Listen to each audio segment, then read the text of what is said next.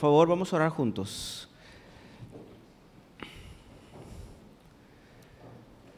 Oremos al Señor juntos. Señor, gracias por esta hermosa mañana, esta linda mañana. Gracias, Señor, porque tú has estado con nosotros durante toda la semana. Y gracias, Señor, porque tus misericordias han sido nuevas y este día domingo no es la excepción. Este es el día que tú hiciste, Señor. Nos alegraremos, nos regocijaremos, cantaremos, entonaremos alabanzas, recordaremos tu nombre, Señor, y meditaremos en tu palabra. Señor, nos ponemos en tus manos y así como te hemos alabado, reconocido, bendecido tu nombre, te pedimos, Señor, que también hables a nuestro corazón. Y disponemos, Señor, nuestro entendimiento, nuestras, nuestro corazón, nuestra mente, Señor, para, para recibir de la palabra tuya. Mientras leemos, Señor, eh, que sea tu voz la que hace eco en nuestros corazones, la voz de tu Espíritu Santo, quienes estamos aquí y también quienes están a la distancia nos ponemos en tus manos. En el nombre de Cristo Jesús. Amén, amén, amén. Tome su lugar, hermano. Muchas gracias. Eh, antes de comenzar, quiero decirle que eh, los jóvenes, va, a haber, hay varios retiros ya programados en este verano. los jóvenes tienen su retiro. Hubo un cambio de fecha en el retiro de jóvenes que lo anunciaremos en la siguiente reunión. Los varones también ya tienen su retiro programado y los matrimonios solo quedan dos lugares para el retiro de matrimonios. Entonces, si usted tiene a bien ir a este retiro, eh, pues acérquese por favor con Omar y con Mayra y ellos pues lo anotarán. Solo quedan eh, dos espacios porque el hotel tiene las ciertas habitaciones limitadas. Una de las palabras, quiero comenzar con una breve introducción, una de las palabras que hemos acuñado, en, no tiene mucho esta palabra, creo que fue, una, es, fue incluida ya como una palabra oficial en el 2013, eh, si no mal recuerdo, y ya la tenemos todos muy asimilada, pero que tiene un trasfondo importante, es la palabra selfie. ¿Sí sabe lo que le, le hablo? Selfie. ¿Cuántos se han tomado una selfie? Todos nos hemos tomado una, una selfie. Eh, es una palabra nueva, pero siento que es una palabra que, que vaya, ya está en el consciente colectivo de todo el planeta, ¿verdad? ¿Quién no tiene un teléfono celular? Porque a alguien se le ocurrió poner una cámara frontal en el teléfono celular. Eh, pues bueno, los que inventan este tipo de dispositivos, que ahora todos tenemos una cámara digital en nuestras manos, eh, en lugar de tomarnos una foto al revés, ahora la tomamos de frente y nos podemos ver a nosotros mismos si nos tomamos una, una foto. Eh, unos datos rápido, ¿no? en, más tarde le diré otros hechos, pero 92 millones de selfies son tomadas cada día. 92 millones de selfies cada día. 50, em, el 50% de los que toman selfies son millennials y bueno, los individuos pasan alrededor de 54 horas al año tomándose selfies. Y bueno, en promedio las personas eh, sonríen, el 60% de las personas sonríen al tomarse una selfie, pero es el 60%, no todos, ¿verdad? Porque muchos se toman una selfie tristes, muchos se toman una selfie mirando al infinito, muchos se toman una selfie de diferentes estados de ánimo, ¿no? Le decía, sí, fue eh, incluida en el diccionario Oxford en el 2013 como una fotografía de sí mismo, ¿verdad? Tomada con un teléfono inteligente o una cámara web. Y no todas las selfies que se toman se comparten, pero más del 50% de las selfies que se toman se comparten. Y pues bueno, se volvió muy popular a partir del 2010. Los que más se toman selfies, le digo, son la gente entre los 20 y los 38 años y publican, más del 50% lo publican sus selfies. Y pues bueno, eh, tengo algunos otros datos aquí. ¿Quién cree que se toma más selfies, los hombres o las mujeres? 1.5 veces más se toman las mujeres. O sea, por cada selfie que se toma un hombre, una mujer se toma dos selfies. ¿Cómo ve? En promedio, eh, bueno, tengo otros datos por aquí. ¿no?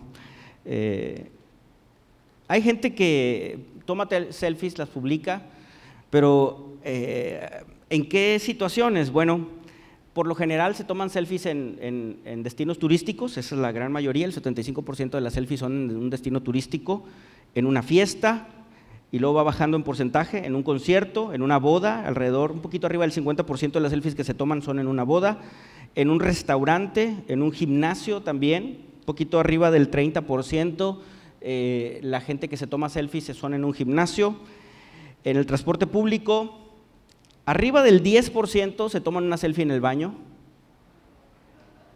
y es curioso, no sé si socialmente aceptable o no, pero cerca del 6% se toman una selfie en un funeral. ¿Cómo la ve? Algunas selfies, eh, ¿por qué se toma la gente selfies? Bueno, primero por el, FOMO, ¿verdad? Lo que leíamos hace tiempo, ¿se acuerda del el fear of, missing out? Es el, miedo de, de no estar presente y por eso la gente se toma una foto, van a algún lugar y quiero estar presente y me tomo una foto, ¿no? Eh, y que me vean que estoy en la playa, que me vean, que me vea la gente. Pero 43 personas mueren cada día por una selfie. Pero, perdón, cada año, no cada día, cada año por una selfie. Es más, es más probable que una persona muera por una selfie que por, por un tiburón, ¿no? Que lo ataque un tiburón. Sí hay gente que ha muerto por, por tomarse una selfie. Y bueno, algunas selfies sí se han eh, convertido en catástrofes. Eh, algunas, el 18% de las selfies que terminan mal son caídas, son quemaduras, electrocutados, ¿verdad? Eh, algunos también, algunas selfies han salido mal por mal uso de un arma de fuego o por ataque de un animal, entre otras cosas. Y bueno, no sé si usted eh, se acuerda de aquella muchacha de aquí del área metropolitana de Monterrey que según esto estaba tomando una selfie mientras hacía una yoga extremo y se cayó de, creo que fueron 25 metros, algo así. Eh, déjeme, aquí tengo su nombre. Alexa, creo que se llama Alexa, sí, Terrazas. Hace unos años atrás Alexa estaba practicando yoga y estaba en el borde de un balcón y cayó. Sufrió muchas quebraduras de hueso. Hoy ya está bien. Hoy ya está bien. Y se recuperó, una muchacha de mucho deporte, eh, se recuperó, pero bueno, esto fue una noticia que salió en el periódico el Norte y bueno, también hay algunas personas que por una selfie hacen lo que sea. ¿Se acuerda aquella también muchacha que estaba en Chipinque y de repente salió un oso? Y el oso así casi casi la abraza, ¿no? Y ella, único en el abrazo del oso, yo no sé si sintió las garras o los fauces del oso, y aún así, no importa, aquí la selfie es lo que vale. Pero otras personas, eh, digo, esta, muchacha está muy bien, eh, pero otras personas no han vivido para, para contarlo. Algunas selfies también han resultado mal en el sentido de que han perjudicado a la pareja. Y no sé si usted se acuerda también de aquella selfie que se está, en una reunión se está tomando, está el presidente Obama, era presidente, y está al lado de él pues alguna señora y otro señor, y del lado izquierdo estaba su esposa, pero él se toma una selfie con los de este lado y se ve a Michelle Obama de este lado como que Tres doritos después, hermano, y ya estaba Michelle del otro lado, en medio, eh, por una selfie. ¿Por qué le platico esto? Eh, porque yo creo que este término nos, nos habla de, pues del egoísmo, del egocentrismo que tiene el ser humano, y hoy más que nunca. Ese egocentrismo y ese egoísmo, ese orgullo, que a veces pensamos que no lo tenemos, que no somos, pero sí está allí, esa semillita de, orgullo, de egoísmo. Y el título de la reflexión de esta, de esta mañana y este día es sobreponernos a nosotros mismos. Porque el hombre tiene, tenemos una frase, es un refrán, eh, que nos puede causar un poco de risa, pero sí lo aplicamos casi siempre. Primero mis dientes y luego mis parientes. Primero yo, primero yo. Y ese primero yo es siempre. Incluso en la, en la iglesia es primero yo, a ver que Dios me bendice, a ver que Dios me da. Y siempre es yo, yo, yo, y yo para acá, yo para allá. Y el yo está en medio de todo. Y yo siento que a veces necesitamos sobreponernos a nosotros mismos. Mire, el Proverbios capítulo 16, verso 18, dice, antes del quebrantamiento es la soberbia y antes de la caída la altivez de espíritu. La nueva traducción viviente, el mismo verso dice, el orgullo va delante de la destrucción y la arrogancia antes de la caída. Y yo creo que, eh, hermano, muchas veces no nos damos cuenta y somos orgullosos o somos arrogantes o estamos centrados en nosotros mismos y después por eso vienen muchas consecuencias. Y, no nos damos que el origen de, de las consecuencias es de que somos nosotros el centro del universo y todo debe de girar a nuestro alrededor y todo debe de estar a nuestro favor.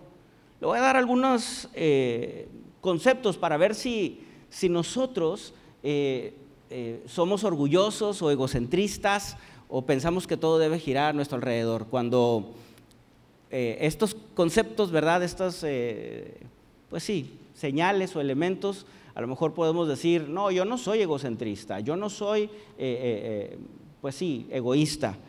Bueno, uno, hermano, la tendencia a tomar todo personal.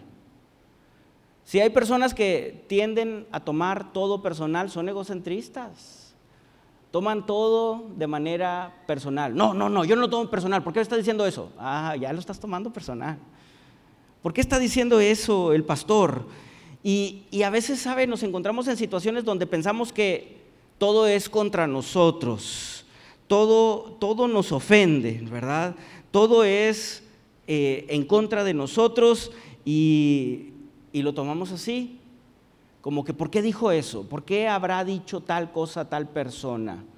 Y somos de sencilla, nos ofendemos sencillamente. Si algo debemos de aprender de Jesús es que durante su caminar en la tierra era inofensible, no se ofendía. Y los los fariseos buscaban tentarle, pero aún así, aunque le dijeran que se, juntara se juntaba con pecadores y era un pecador y era esto, era lo otro, un falso profeta, y aquí o allá, Jesús no se ofendía, porque no lo tomaba personal. Y aún y cuando Jesús tenía estas discusiones con los fariseos, pues no lo tomaba personal. Jesús amaba a las personas. Las actitudes de las personas era lo que reprochaba. Pero pero no lo tomaba personal. Un segundo elemento para entender si nosotros somos egocentristas es que eh, nuestros sentimientos son más importantes que los sentimientos de los demás. Lo que nosotros sentimos, nuestras alegrías o tristezas, son más importantes que las de las demás personas. Entonces buscamos que todo mundo a nuestro alrededor nos haga sentir bien y entonces todo está bien. Si yo estoy bien, todos los demás están bien. Si yo estoy mal, todos los demás deben de estar mal. Y eso es egocentrismo. Eso es que no nos sobreponemos a nosotros mismos, sino que nosotros mismos somos, somos primero que todos los demás. Y ahí hay una raíz de orgullo. El pensar que si yo estoy mal, todos deben de estar mal, o si yo estoy bien, todos deben de estar bien, y mis sentimientos están por encima de los sentimientos de los demás. ¿No se comportan así los tiranos? Claro que sí. Los tiranos así son. Todos, si yo estoy bien, todos los demás deben de ser fiesta, pero si yo estoy mal, maten a todo el mundo. Todo el mundo debe estar mal. Y es, es como también un elemento de tiranía. Todos deben de tener el mismo sentimiento que yo tengo. Número tres, cuando nuestros deseos son más importantes que los deseos de los demás. Lo que yo quiero tiene mucho más valor que lo que cualquier otra persona quiere. Y cuando nuestros deseos son más importantes que los demás, nos comportamos así, egoístamente. Nadie debe de tener un concepto más alto de sí mismo. Nadie. Y cada individuo debe de ser eh, respetado. Y el hecho de que nosotros decíamos algunas cosas no nos debe de sobreponer de los demás, de los deseos de los demás. ¿Sabe? Todos deseamos ser felices, tener una buena economía y un bienestar, pero no a costa de los demás. Y cuando nos comportamos así, cuando nuestros deseos son más importantes que los deseos de los demás, somos egocentristas. No, no, tú no cuentas, tú no vales. Lo que importa es lo que yo desee. Número cuatro, si, si, usted y yo pensamos que necesitamos que otras personas nos pidan perdón o otras personas necesitan cambiar. ¿Cómo la ve? Muy humano esto, ¿no? Si todos los demás necesitan pedirme perdón a mí, porque yo no me equivoco, todos los demás se equivocan se equivocan contra mí. O todos los demás deben de cambiar, porque yo no, yo estoy bien. Todos los demás deben de cambiar sus actitudes, sus pensamientos, sus palabras. Todos los demás deben de cambiar hacia mí. Yo no. Como aquellos que piensan, ¿por qué no vino la hermana fulanita hoy? Esta palabra era para ella. Todos los demás deben de cambiar, excepto yo. Le voy a decir que vea el video. Ojalá esté viendo la transmisión. Y mire, ese tipo de, pensamientos que a veces llegan acá arriba, pues no son otra cosa más que pensamientos egocentristas. Número cinco, tendemos a ser críticos, negativos, en lugar de agradecidos. Eso es un pensamiento egocentrista. Criticamos todo, criticamos todo, en lugar de ser agradecidos. En una ocasión una persona eh, estaba muy molesta porque cuando sacaba a su perro a pasear, un ingeniero, sacaba a su perro a pasear, un golden retriever con mucho cabello, eh, pues en el parque se llenaba de bolitas, se le pegaban bolitas eh, al, al, perro, al cabello del perro. Entonces tenía que regresar y como que quitarle bolita por bolita, cepillar el cabello del perro. Se enojaba mucho este ingeniero cuando de repente tuvo una una actitud diferente. Y dijo, yo, yo quiero saber por qué pasa esto. Y, esa, esa pregunta diferente lo llevó a un descubrimiento que es importantísimo hoy en día para todos los seres humanos, todos lo usamos. Se puso a quitar bolita por bolita a este perro, la agarró, la puso en un microscopio en sus eh, herramientas de ingeniería, la vio con otra perspectiva y vio que las bolitas eran como ganchitos, estos cadillos, ¿verdad? Eran como ganchitos. Y esos ganchitos se agarraban al cabello del, del perro. Bueno, no le voy a hacer el cuento largo. Inventó el velcro. ¿Quién no usa velcro?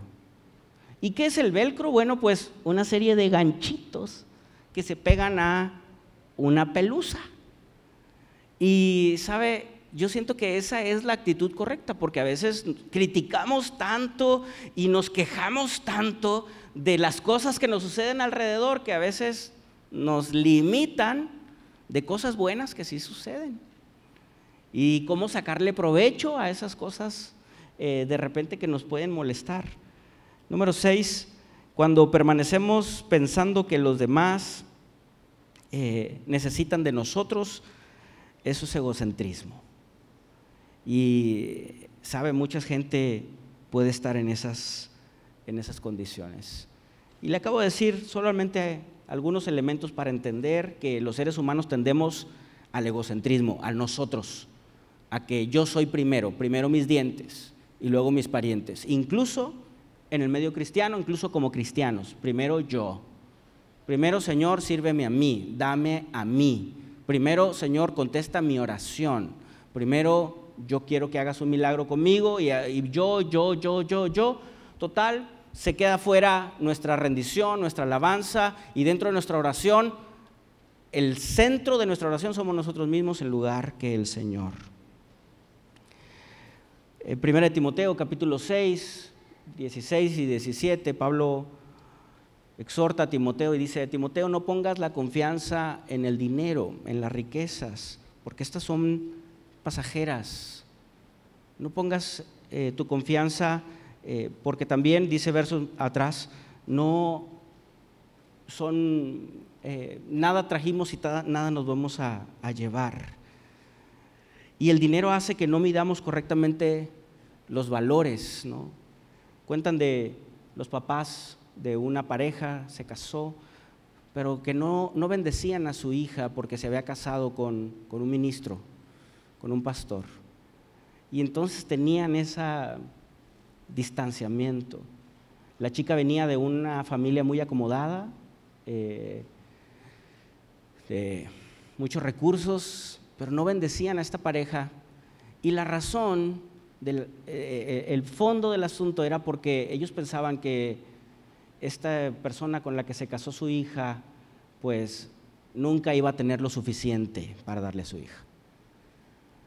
La familia de ella tenía autos, muchos autos, unas casas muy grandes, pero ella en su matrimonio pues nada más tenían un vehículo antiguo de más de 10 años y entonces los papás no podían ver esto. Y sabe, ese egocentrismo y también es la incapacidad de ver que vale más que traten bien a tu hija, la cuiden, la respeten, la amen que vehículos. ¿Verdad que sí? Ante esta situación que es muy humana de ser egocentristas, el Señor, el, Señor en el segundo pacto, en, en Éxodo capítulo 34, además de no tener alianzas, empieza a darle un esbozo de fiestas al pueblo de Israel, recordándole las fiestas o las convocaciones, porque no son fiestas, son convocaciones. Eh, si bien se dice así las fiestas, pero son, son convocatorias que Dios hace. Y ahora sí, acompáñame a Éxodo 34, ya voy a terminar. Verso 18, porque ahí vamos, y solo leeremos hasta el verso 26. En ese pasaje nos quedamos. Dice, la fiesta, ya no voy a hablar del contexto, usted lo sabe muy bien, pero a grandes rasgos este es el segundo pacto. Después de haber quebrado las tablas, se vuelven a hacer las tablas y este es el segundo pacto. Primero, la primera instrucción del segundo pacto es no hagas alianzas. Después dice, la fiesta de los panes sin levadura guardarás. Esa, esa fiesta ya estaba desde, desde que antes que salieran de Egipto porque al salir de Egipto no tenían tiempo para dejar leudando la masa, tenían que comer pan sin levadura, saliendo rápido. Siete días comerás pan sin levadura, según te he mandado, en el tiempo señalado del mes de Abib, porque el mes de Abib saliste de Egipto.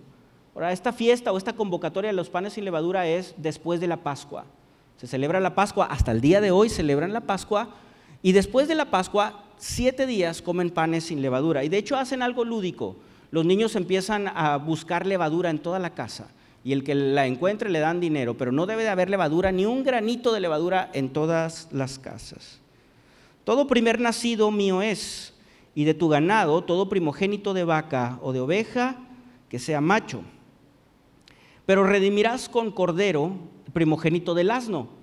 Es decir, el primer asno que nazca no puede ser sacrificado porque es un animal inmundo, entonces tienes que sustituirlo por un corderito. Y si no lo redimieres, quebrarás su cerviz. Redimirás a todo primogénito de tus hijos. Los hijos. Lo vas a redimir, vas a pagar por ellos. A todo el primogénito vas a dar una ofrenda por ellos. Y ninguno se presentará delante de mí con las manos vacías. Ahora esto es bien importante. Recuerde que Israel eh, está en un desierto. ¿Y de dónde sacan riqueza? ¿De dónde generan esta, sustento?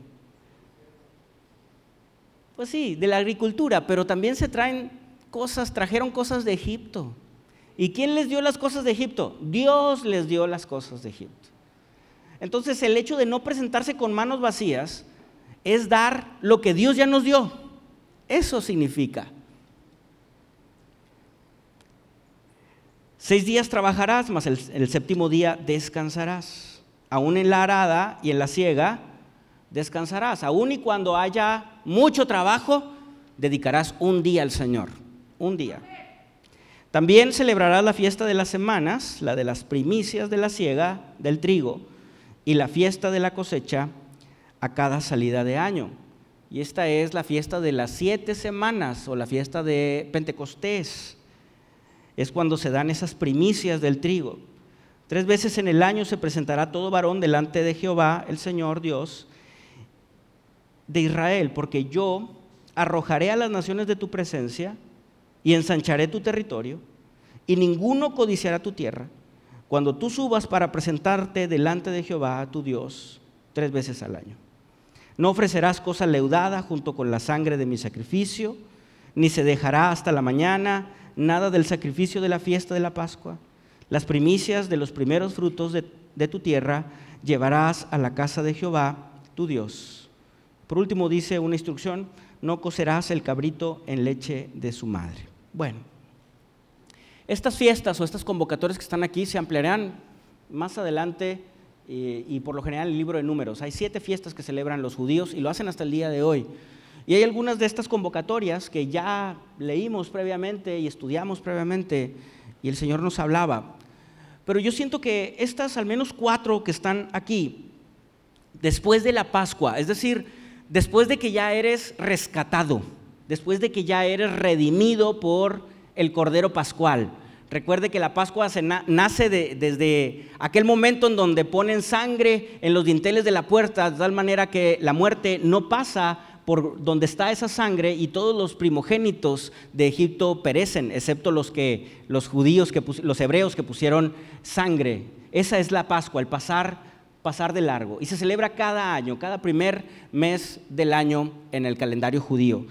Después de esa celebración vienen algunas otras celebraciones que tienen, por supuesto, significados eh, abundantes y aplicaciones, por supuesto. Pero déjeme eh, enmarcar estas celebraciones en, en que Dios les está enseñando, nos está enseñando a quitar el egoísmo y el egocentrismo de nuestro corazón y a sobreponernos a nosotros mismos.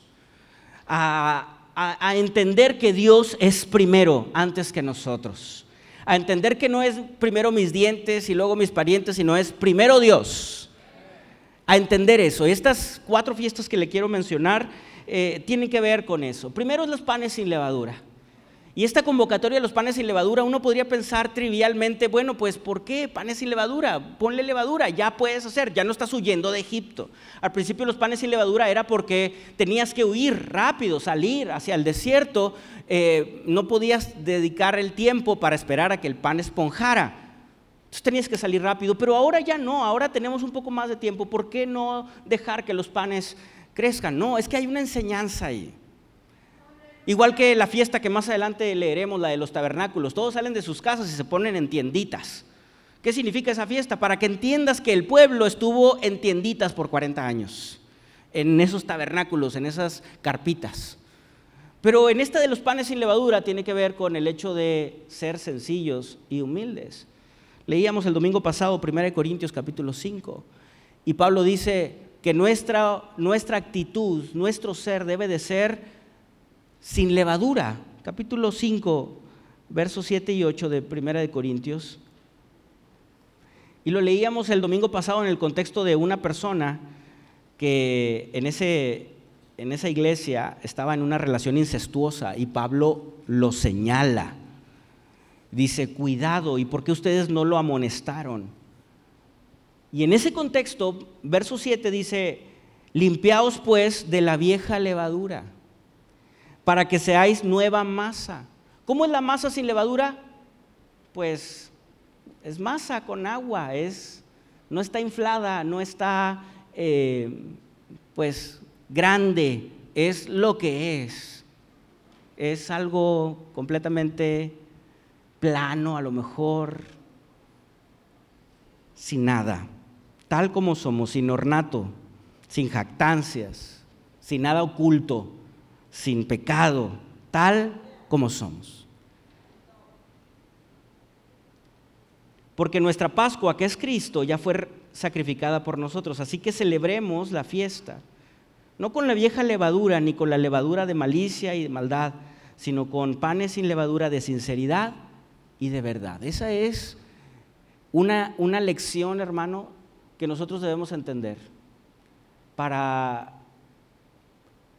para quitar el egocentrismo y el yo, yo, yo de nuestro corazón, entender que, hermano, este mundo nos leuda con orgullo, nos deuda, nos leuda con dinero, nos leuda con muchas cosas. con pecado, con placeres, con pasatiempos. Y a veces perdemos piso. Y, mire, como un pan, cuando usted y yo lo partimos a la mitad, imagínese un pan, lo partimos a la mitad y está lleno de orificios de aire. Bueno, así puede ser la vida de un egocentrista, hueca. Lo abres y está lleno de aire, aire de orgullo, aire de pecado, aire de cosas ocultas. Y por fuera puede ser muy grande, pero en realidad si lo quitas todo ese aire, es algo sumamente plano, no es nada. Y así nos debemos de acercar delante de Dios, hermano. Usted y yo somos simples terrícolas, no somos nada. Somos criatura de Dios. Pero Él tuvo a bien morir por nosotros. Él tuvo a bien sacrificarse por nosotros, dar su vida por nosotros, perdonar nuestros pecados, para que ya nuestra vida no sea una vida leudada por el pecado, sino una vida santa, sin ornato quizá, pero sencilla, sincera. Lo voy a decir así, pequeña, insignificante a lo mejor, para los ojos de los demás, pero significante para el Señor. También estas, estas fiestas o estas convocatorias habla acerca de las primicias o paga lo primero. Y yo siento que esto tiene que, tiene que ver con, con el hecho de entender que todo lo que tú y yo tenemos o llegaremos a tener, llegaremos a tener, proviene de Dios. Toda buena dádiva y todo don perfecto proviene del Señor. Piense por un momento que si usted y yo eh, tenemos un hijo, esa es una bendición enorme. Dice aquí que consagrarás, redimirás y consagrarás a tu primogénito. Y mire, cuando nos convertimos en papás, entendemos que el yo empieza a bajar y empieza a subir el mi hijo o mi hija. Empieza a subir más la atención hacia los nuestros y entonces decimos frases como yo me quito el bocado para dárselo a mi hijo y nos sacrificamos por ellos. Y yo siento que eso es algo correcto, por supuesto. Pero a lo mejor el Señor nos quiere dar a entender que no somos nosotros primero, sino que Él es primero y nos da una gran bendición de tener una trascendencia en este planeta. Le vamos a, están haciendo, ¿verdad? el fruto del amor con, nuestro esposo, nuestra esposa, están haciendo, está abriendo la matriz y ese legado, esa trascendencia, ese apellido que va a seguir adelante, es una gran bendición. Y por eso necesitamos bajar nuestro egoísmo y darle gracias a Dios que nos permite trascender en este planeta por medio de nuestros hijos también. Y es una gran responsabilidad, por supuesto. Dios es primero y todo lo primero que hacemos es para el Señor. Y eso mata, quita de nuestro corazón el egocentrismo. Todo es gracias a Dios. Esto también nos da una lección dedícale a uno de tus hijos al Señor. Al menos uno. Yo creo que debe de ser todos, pero dedícalo activamente. Señor, es tu niño. No es mi niño, es tu niño. Es tu niña, no es mi niña, es tu niña. Señor, que sea útil para ti, que sea de bendición para ti. Y dice que hay que pagar sacrificios para redimirlos. Y bajamos nuestros niveles de egoísmo y de egocentrismo cuando usted y yo pasamos al altar a orar por nuestros hijos. Cuando pagamos un sacrificio de alabanza, de oración, de ayuno, de clamor por los nuestros, se baja nuestro egoísmo. Mire, cuando usted y yo, lejos de venir al altar para pedir para nosotros, pedimos para nuestra descendencia, los niveles de egoísmo y de egocentrismo bajan, nos sobreponemos a nosotros mismos. El día de reposo también es una, es una lección similar. Todos tenemos muchas actividades y aquí dice guarda el día de reposo y lo hemos hablado en domingos anteriores, guarda el día de reposo, aunque sea día de cosecha o día de siembra, aun y cuando sean los días más ocupados, guarda el día de reposo. Yo, yo le quiero decir, hermano, esto es algo sumamente importante y saludable un día a la semana Dedícalo al Señor y a tu familia. Y hace unos domingos atrás le, platicaba lo que hacían y lo que hacen los judíos hasta el día de hoy. Un día a la semana, no importa si es sábado o si es domingo, un día a la semana, uno, uno, uno, uno, uno, un día a la semana, dedícalo a tu familia, dedícalo al Señor, por supuesto. Dedícalo a meditar, a cantar, a alabar al Señor, porque eso nos mantiene con los pies en la tierra y quita de nuestro corazón el egoísmo. Hagamos un sacrificio un día a la semana. Al menos, porque debería de ser todos los días. Y por último, la fiesta de la cosecha, el Pentecostés, es entender que el Señor nos ha hecho libres él nos ha dado la libertad. Él es el sustento de todo. Él nos ha dado la libertad. Esta fiesta de la cosecha se da siete días de reposo después de la fiesta de los panes sin levadura. Por eso se llama Pentecostés, son 49 días. Más el día de reposo son 50.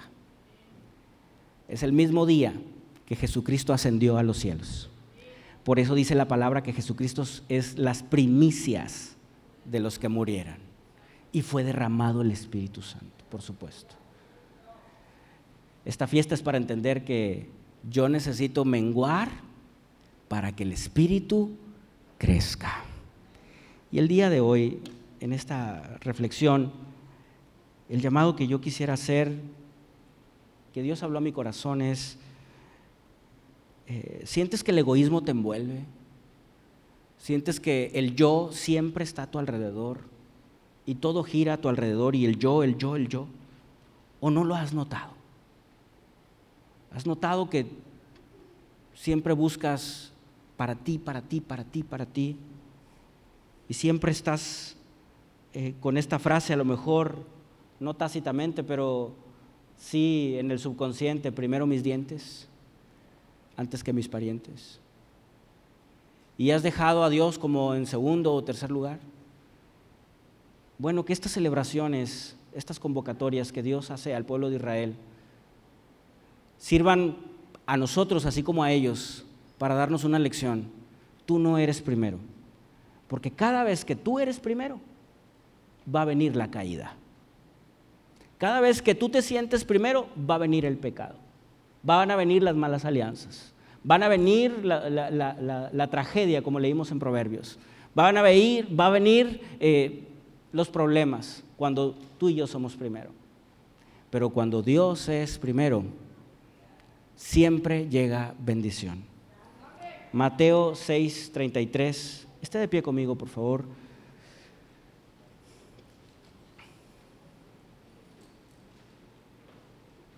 Dice mas buscad primeramente el reino de Dios y su justicia. Y todo lo demás será añadido. Busca primero del Señor. Busca primero de Cristo. Pon a Cristo en primer lugar. Todo lo demás será añadido. Pero ¿por qué no tomar unos minutos para decir, Señor, perdón? Perdón si, si yo soy el centro, Señor. Perdón si yo sin saber, sin darme cuenta, he pecado de egoísta, egocentrista. Perdóname. Y hoy, Señor, quiero confesar en mi corazón que tú eres primero que todo. ¿Qué le parece si oramos? Si tú quieres venir al altar en buena hora, aquí está abierto, o hincarte ahí en tu banca yo quiero invitarte a que no dejes de contestar al Espíritu Santo lo que habló a tu corazón en esta mañana. No dejes de hacerlo. Habla con Él.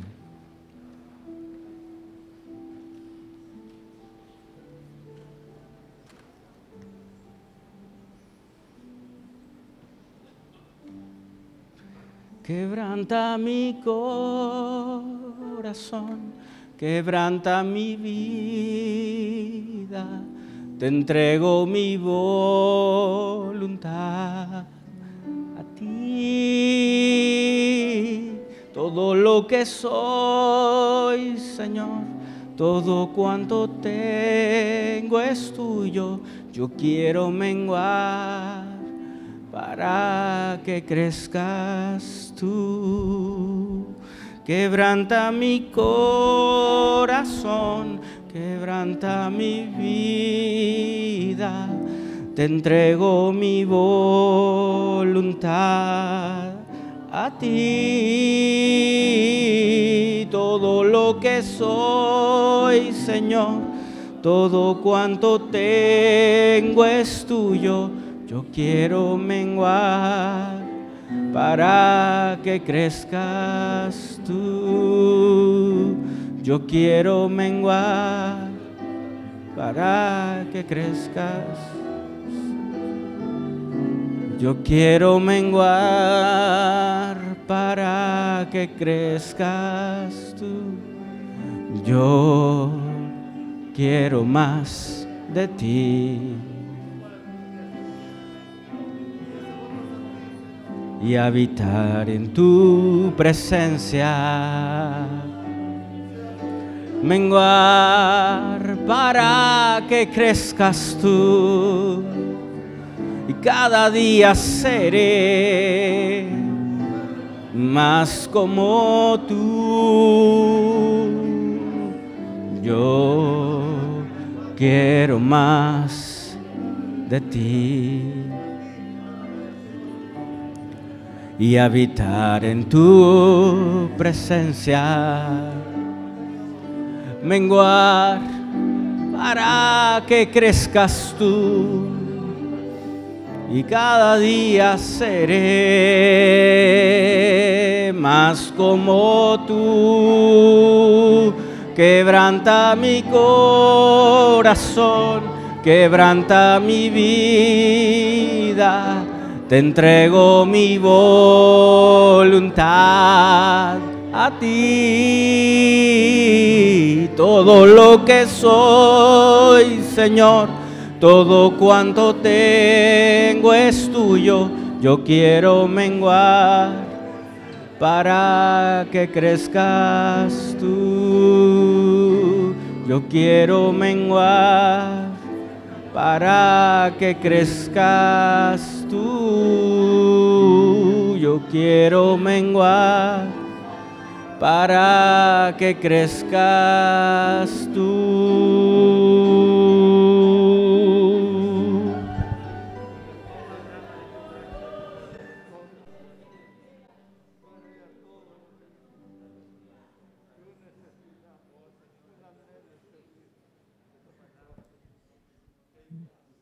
Levanta tus manos y adora al Señor. Vamos a pedir perdón, hermanos. Señor, perdónanos si no hemos pensado en los demás, si estemos siempre pensando en nosotros mismos. Estamos pensando en todas nuestras necesidades, pero hay otros que necesitan otras necesidades, Señor, que nosotros tenemos para dar. Ayúdanos, Señor, a pensar a los que están pasando por problemas difíciles. Falta un consejo. Perdóname, Señor, porque no tengo tiempo para evangelizar, para ayudar. Perdónanos, Señor, si no hemos evangelizado. Si hemos dicho que no tengo dinero, que no tengo tiempo, que no tengo ciertas cosas, Señor. Quita el egoísmo. Quita las cosas, Señor, que no te agradan de nosotros. Ayúdanos a ayudar a servir a los demás.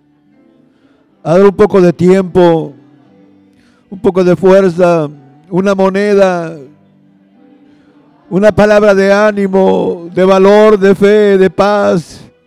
Ayúdame a dar, Señor, de la abundancia que tú me has dado, a dar de gracia lo que de gracia he recibido. Señor, quítanos los pensamientos y pensemos en ti, Señor, que te pongamos en primer lugar. Toma mi vida en tus manos, Señor, que sea de bendición a la familia, a la iglesia, a la sociedad, a los compañeros de trabajo. Señor, ayúdame. Ayúdame a hablar. Ayúdame a apagar fuegos. Ayúdame a dar frutos del Espíritu Santo. Ayúdame a obedecerte. Ayúdame a humillarme. Que mi voluntad sea la tuya y no la mía. Que no lo que yo quiera, sino como tú quieras. Señor, que yo no decida, que decidas tú.